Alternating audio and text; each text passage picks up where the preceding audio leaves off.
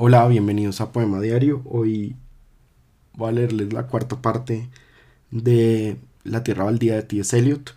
Esta es una parte muy corta, pero pues, eh, pues sí, es una de las cinco partes del poema.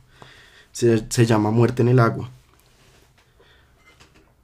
Flebas el fenicio, muerto desde hace quince días, olvidó el llanto de las gaviotas y el movimiento del mar profundo y las ganancias y las derrotas.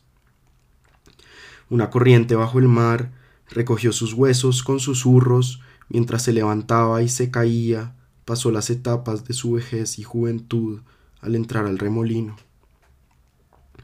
Gentil o judío, o tú que giras la rueda y miras a Barlovento, Piensa en Flebas, alguna vez bello y alto como tú.